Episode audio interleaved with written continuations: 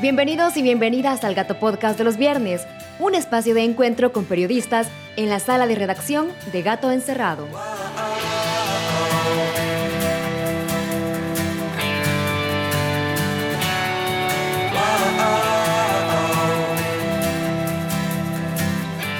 Hola, soy Ezequiel Barrera, editor de la revista Gato Encerrado. Me entusiasma anunciarte que los Gato Podcast de los viernes están de regreso y ahora con un formato más fresco. Hoy es viernes 3 de septiembre y este es el menú de la semana. Rampa vehicular El Espino amenaza especies en peligro de extinción. Diputadas de Nuevas Ideas rectifican propuestas de disminuir sanciones al delito de difusión de pornografía. Víctimas de desaparición hasta agosto de 2021 ya superan el total de 2020. Directora de Patrimonio Cultural retira medidas de protección a Tacuzcalco.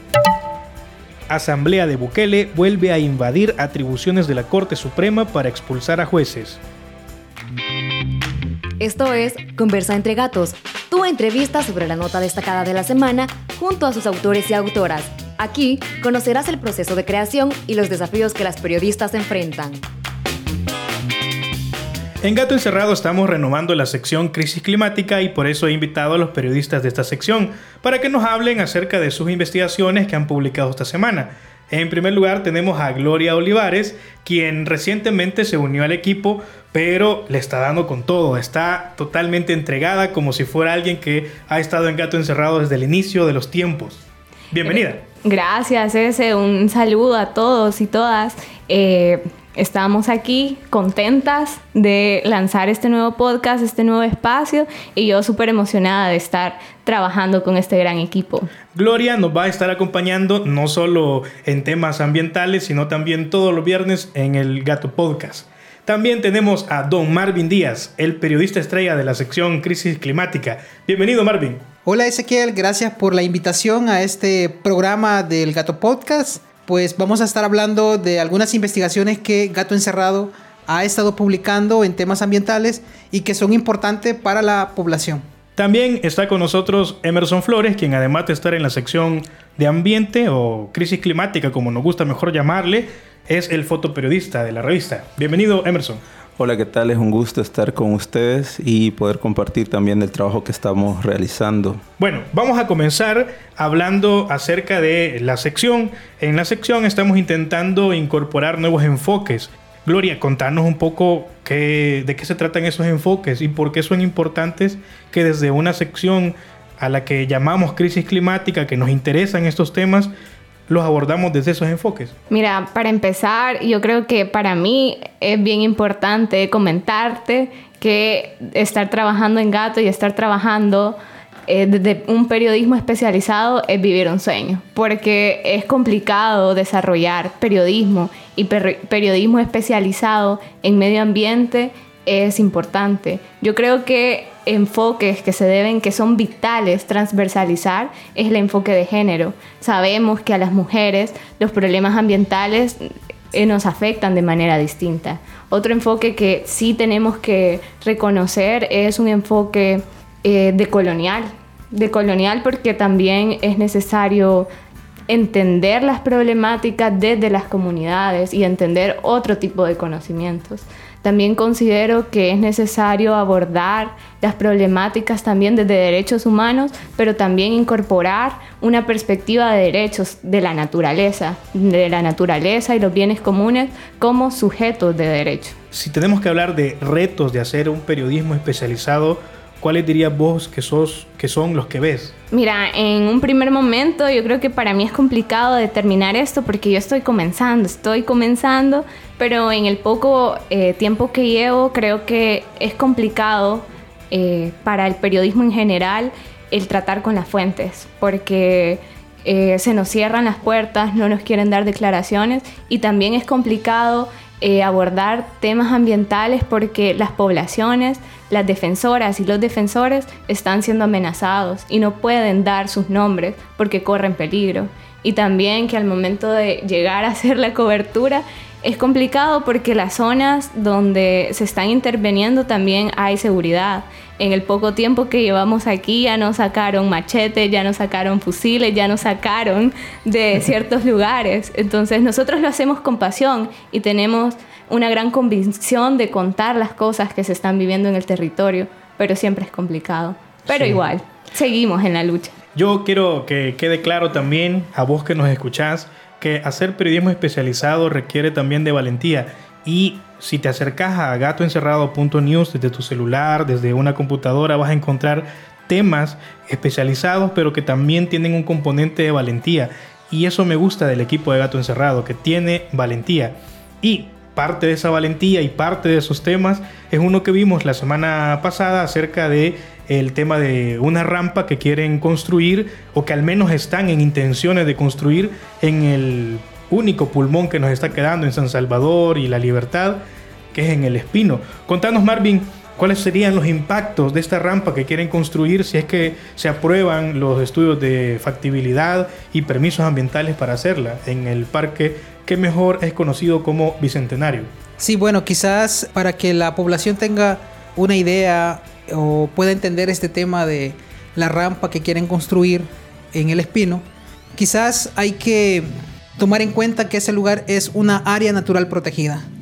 Ese lugar por su naturaleza, por lo que representa y que está en la zona de San Salvador, esa área no puede ser intervenida o construirse obras. Pero eh, esta construcción que, dicho sea de paso, la quiere ejecutar el Ministerio de Obras Públicas, eh, va a impactar directamente en el hábitat de cinco especies que están entre la categoría de amenaza y peligro de extinción. ¿Qué quiere decir esto? Que estamos destruyendo o se intenta o está en peligro eh, el hogar de la especie como la, la rana arborícola, la cotorra frente blanca, la lora nuca amarilla, la salamandra lombriz y la tepelcúa. Son especies que residen dentro del parque y que serían impactados directamente con la construcción de esta rampa. Queremos dejar en claro de que esta rampa está en proceso, incluso el ministro Romeo Herrera eh, de esta institución del Ministerio de Obras Públicas me confirmó a mí como periodista de que este proyecto está en una etapa de factibilidad. O sea, de estudio de factibilidad. De hecho, vamos a escucharlo para que escuchemos exactamente cuáles fueron las palabras que él dijo. Estamos en ese proyecto específico, estamos en estudios de factibilidad. Es decir, esto nos va a determinar si el proyecto se va a construir o no se va a construir. Pero son los estudios de factibilidad los que al final nos van a determinar. Bueno, eh, escuchamos el audio del ministro y creo que es muy preocupante, pues un área natural protegida no se puede intervenir. Además de afectar estas cinco especies, eh, va a afectar a otras especies que también habitan en esta área natural protegida. Y creo de que cada uno de nosotros tenemos que ser conscientes de que se está destruyendo el último pulmón que queda en San Salvador. Eh, vemos construcciones de residenciales, vemos construcciones de edificios, de centros comerciales y eh, esto va deteriorando poco a poco esta área natural protegida que tenemos que cuidar todos y todas. Sobre todo porque estamos en un momento de la historia, sobre todo de la historia de la humanidad en la que ya estamos llegando, como dicen algunos, a la sexta extinción y ahora es provocada por los humanos. Y esto sería sumarle a la crisis climática que estamos viviendo en nuestro país, en, en un lugar cerca de donde vivimos. Sí, y Lo que te quería preguntar, eh, Marvin, es también que lo venden o pretenden hacer creer que el proyecto ayudaría a solucionar el problema del tráfico. Pero en la nota hacemos una afirmación y la afirmación es no resuelve el tráfico en la zona. Contanos, Marvin, por qué no resuelve el tráfico en la zona. Sí, bueno, quizás añadir a tu comentario, Ezequiel, el Ministerio de Obras Públicas eh, intenta o, pretende construir esta rampa para dar accesibilidad eh, a que los automóviles que transitan por la zona de la Jerusalén, por la Monseñor Romero, eh, tengan facilidades de llegar a los centros comerciales. O sea, esto quiere decir de que se va a construir una rampa para beneficiar a apartamentos lujosos, a centros para llegar a centros comerciales Y contestando a tu pregunta de que esta rampa no va a resolver el tráfico, nosotros, nosotros como gato encerrado, pues, eh, como nos ha caracterizado, pues, buscar las fuentes, buscar expertos, eh, investigadores, y eh, nosotros platicamos, pues, con un investigador de la Universidad José Simeón Cañas. Nos comentaba de que esta rampa no va a resolver el tráfico en esta zona donde quieren construir. Eh, nos comentaba esta, este investigador de que esto iba a resolver quizás el tráfico en un corto plazo, pero que lógicamente por la eh, carga vehicular y porque hay muchos vehículos en, en nuestro país, eso iba a ser obsoleto, o sea, esa rampa no iba a funcionar. Así que hay que estar pendiente de, ese tema y pues si, puede, si quieren eh, leer más la investigación, pues los invito a que vayan a la página de Gato Encerrado y puedan buscar la investigación completa. Además hay un video que resume bastante bien lo que sucede en el lugar con imágenes del gato volador, nuestro dron que enviamos esa vez. Y solamente para terminar y añadir en este tema, he escuchado un dicho entre varios urbanistas que dicen que entre más calles hay, más vehículos llegan. Entonces, para resolver el problema del tráfico no se tiene que hacer más calles más anchas donde van a pasar más vehículos y transporte de carga pesada, sino que hay que pensar en otras maneras de resolver lo que estamos pasando en El Salvador, como por ejemplo restringir un poco más la cantidad de vehículos que llegan a El Salvador todos los días. Bueno, para ir avanzando y también hablando de otros temas, esta semana publicamos una nota que, aunque tiene que ver más con cultura, nosotros desde la sección ambiental tenemos también una, digamos, cosmovisión que lo cultural, lo político, justicia, género no está desvinculado del tema ambiental también. Así que esta semana Emerson Flores publicó una investigación sobre cómo la directora del patrimonio cultural del Ministerio de Cultura retiró las medidas de protección al sitio arqueológico Tacuzcalco. Contanos Emerson un poco por qué es necesario que estemos hablando de Tacuzcalco hoy, 3.000 años después de que había un asentamiento y había poblaciones en el lugar, después de la invasión española. ¿Por qué es necesario que estemos hablando todavía de Tacuzcalco? Eh, bueno, eh, yo creo que es necesario, importante, porque eh, es, importante la historia, la cultura y también porque para las poblaciones o para las comunidades indígenas es un tema muy importante porque para ellos no es solo un sitio arqueológico sino que es un lugar sagrado. Además, aunque no fue un tema directamente sobre ambiente, sobre medio ambiente, eh, en realidad en el fondo para las comunidades indígenas sí lo es, porque ellos no desvinculan eh, la cultura de, lo, de la naturaleza, sino que para ellos es una unidad. En ese sentido, porque, primero porque el, sitio arqueológico está ligado al río, está bien cerca del río Ceniza, y segundo porque para ellos tanto el río como el lugar son sagrados. Eh, es uno de los espacios sagrados para ellos. De hecho, eh, conversando con algunos de ellos nos dicen de que el río para ellos es como la sangre, entonces matar el río es matarlos a ellos también. En ese sentido, por eso es, importante. Además, porque era un lugar que tenía protección de bien cultural, según una declaratoria eh, otorgada en 2019 por el gobierno actual. Este mismo gobierno que le dio esa protección, eh, ahora una de sus funcionarias está quitándole protección a dos terrenos que pertenecen a Inversiones Inmobiliarias Fénix, que está ligado a Salazar Romero, para que estos puedan seguir construyendo y avanzando con su proyecto urbanístico. Donde ya existe una primera etapa, llamémosle así, de residencial de 604 casas. De hecho, el lugar que en este momento la directora quiere desafectar ya está intervenido pero me imagino que nosotros no pudimos profundizar más porque no hay mayor información eh, pero es porque ellos, eh, en el CNR aparece el lugar como bien protegido, entonces para poder venderlos, para poder entregar títulos de propiedad a la gente que compra las casas, es, es necesario quitar esa clasificación. Entonces están en esa situación dentro del Centro Nacional de Registros y por eso la directora está colaborando con Fénix para quitarle la protección de bien cultural a esos terrenos y así poder hacer lo que ellos prácticamente quieran con el lugar.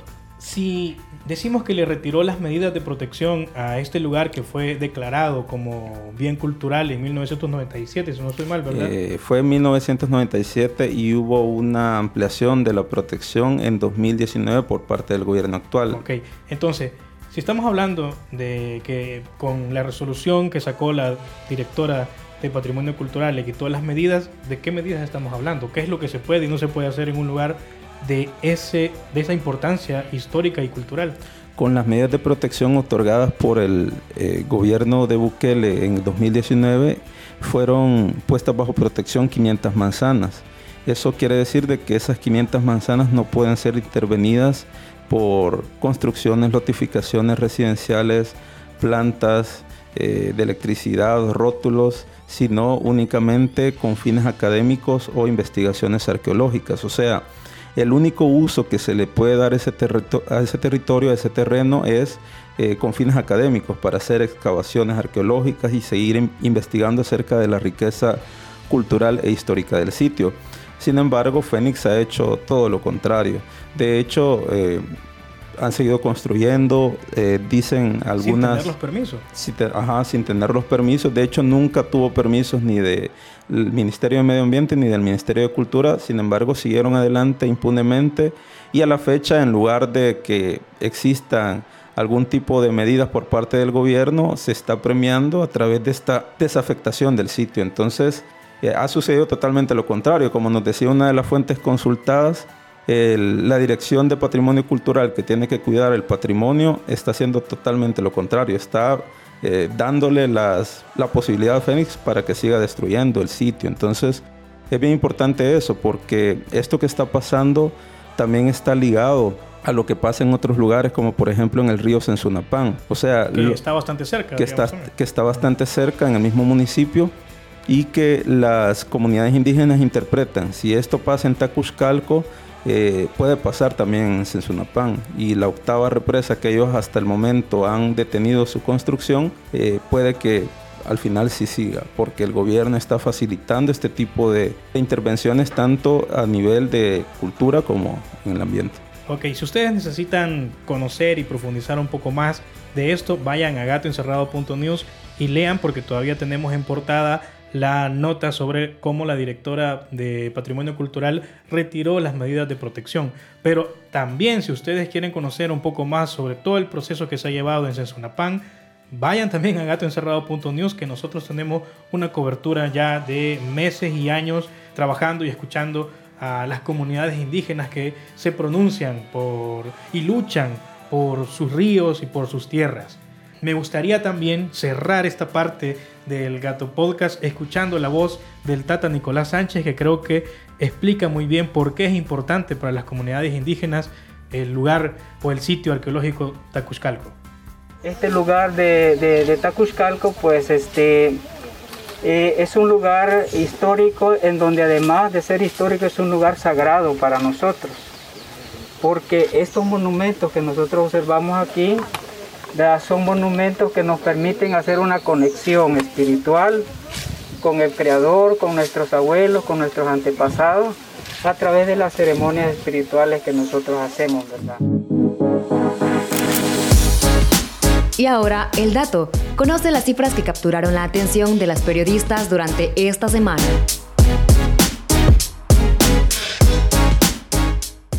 El dato de esa semana es gracias a la sección de género, esta semana hablamos de la brecha salarial de género. ¿Qué es la brecha salarial?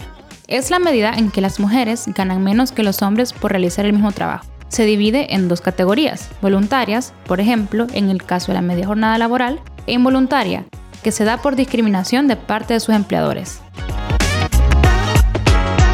67 dólares con 29 centavos. Esa es la brecha salarial de género promedio a nivel país. Según el último boletín de brechas de la Dirección Nacional de Estadísticas y Censo, DIGESTIC, publicado en 2019. ¿Qué hacer para denunciar la brecha salarial? Tenés que solicitar al Ministerio de Trabajo una inspección a la empresa en la que laborás. El Ministerio debe verificar ese tipo de infracciones de los patronos. Si se encuentra una diferencia salarial entre hombres y mujeres, puede multarse la empresa hasta con 5 salarios mínimos del sector comercio y servicios. La brecha salarial está contemplada en el artículo 123 del Código de Trabajo. Esto luego de una reforma que entró en vigencia en 2020. Preguntamos a nuestras lectoras si habían sufrido discriminaciones por brechas salariales y eso nos contestaron. En Instagram, el 64% de las participantes afirmó haber sufrido ese tipo de discriminación. En Twitter, el 68% aseguró haber experimentado la discriminación por brecha salarial.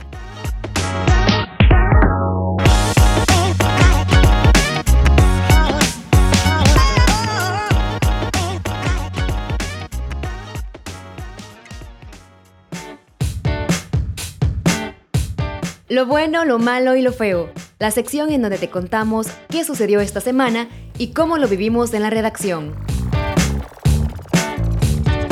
Esta es la última parte del Gato Podcast de los viernes, la sección en la que te contamos lo que consideramos en la sala de redacción de Gato Encerrado como lo bueno, lo malo y lo feo de la semana.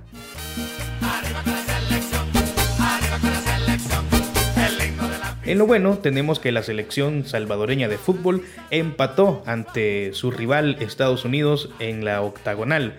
Al menos no perdió y por eso no está entre lo feo. Lo malo, tenemos una nota que publicamos esta semana sobre cómo la cantidad de desaparecidos que iban hasta agosto de este año ya superaron el total de víctimas en 2020. En esa nota publicamos algunos datos relevantes como por ejemplo que en los datos de la Fiscalía se revela que el lugar donde más desaparecen salvadoreños es en la calle, en su casa de residencia, en sus colonias donde residen o en la casa de un familiar. Y también, en lo malo de esta semana, tenemos que la Asamblea de Bukele se tomó atribuciones de la Corte Suprema de Justicia para expulsar jueces. Y para hablar de esa nota tengo acá conmigo a la coordinadora de la sección política de Gato Encerrado, Beatriz Benítez. Bienvenida. Muchas gracias, es un gusto estar aquí de nuevo en este espacio. Vea, contanos en qué consisten las reformas que aprobó la Asamblea Legislativa esta semana para expulsar jueces. Básicamente son reformas a la ley de la carrera judicial y a la ley orgánica de la Fiscalía General de la República que consisten en cesar de sus cargos a jueces, magistrados y fiscales de 60 años o mayores de 60 y con 30 años de servicio y le dan la facultad a la Corte Plena de la Corte Suprema de Justicia y al Fiscal General de la República impuestos por esta misma Asamblea Legislativa de reemplazarlos en sus cargos el argumento que se dio en la discusión del Pleno Legislativo es que buscan depurar el sistema judicial y sacar a jueces corruptos. Sin embargo, al hacer una revisión de las reformas y hacer un comparativo de las mismas con la ley vigente, se observa que las reformas no están relacionadas, no van en el sentido de hacer una depuración judicial. O sea que al final eh, el argumento para saber, según estas reformas, quién es corrupto y quién no es que tenga más de 60 años. En resumen. En resumen. Si ustedes quieren saber más, vayan a gatoencerrado.news y lean la nota de Bea Benítez. Y para finalizar esta sección, en lo feo de esta semana tenemos la detención irregular y arbitraria de Mario Gómez, un experto informático quien ha sido bastante crítico del gobierno de Bukele desde que la Asamblea Legislativa, que responde a los intereses del presidente, aprobó la ley Bitcoin para que esta criptomoneda sea de curso legal en El Salvador. Y para finalizar, nuestra compañera Gloria Olivares le preguntó a algunos de nuestros amigos lectores qué consideraban ellos como lo bueno, lo malo y lo feo de esta semana. Creo que en el contexto actual del país es bien difícil mencionar alguna cosa buena que haya pasado. Sin embargo, creo que entre las cosas feas que pasaron esta semana fue que la Asamblea Legislativa reformó la ley para pugnar a un tercio de los jueces y además la detención de Mario Gómez, que es uno de los actos por parte de la Policía Nacional Civil que más han llamado la atención por ser una de las prácticas antidemocráticas al llevárselo sin darle ninguna razón. Pero una de las imágenes que más recalco en mi cabeza es o escuchar a la mamá de Mario mencionar que ante cosas injustas que se están haciendo, lo que se debe hacer es decir lo que se está haciendo mal. Y esa es una imagen de valentía, sobre todo porque las mamás no merecen seguir buscando a sus hijos.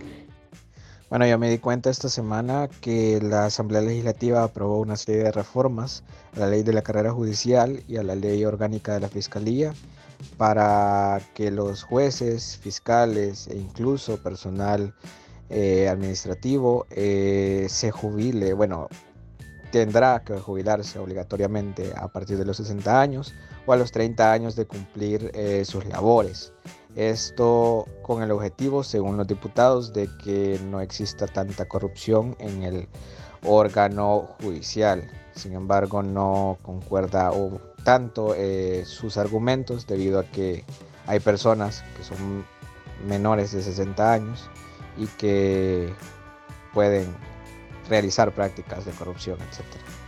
Eh, ante esto, eh, los jueces, sobre todo los jueces de San Salvador y, de aglutinados en el Centro Judicial Isidro Menéndez, se pronunciaron eh, en contra de estas reformas yo me di cuenta esta semana de que la Policía Nacional Civil detuvo a Mario Gómez, quien ha sido conocido por ser activista en redes sociales de la información.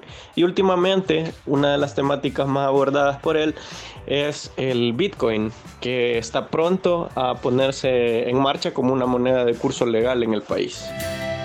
Esto fue el Gato Podcast de los viernes.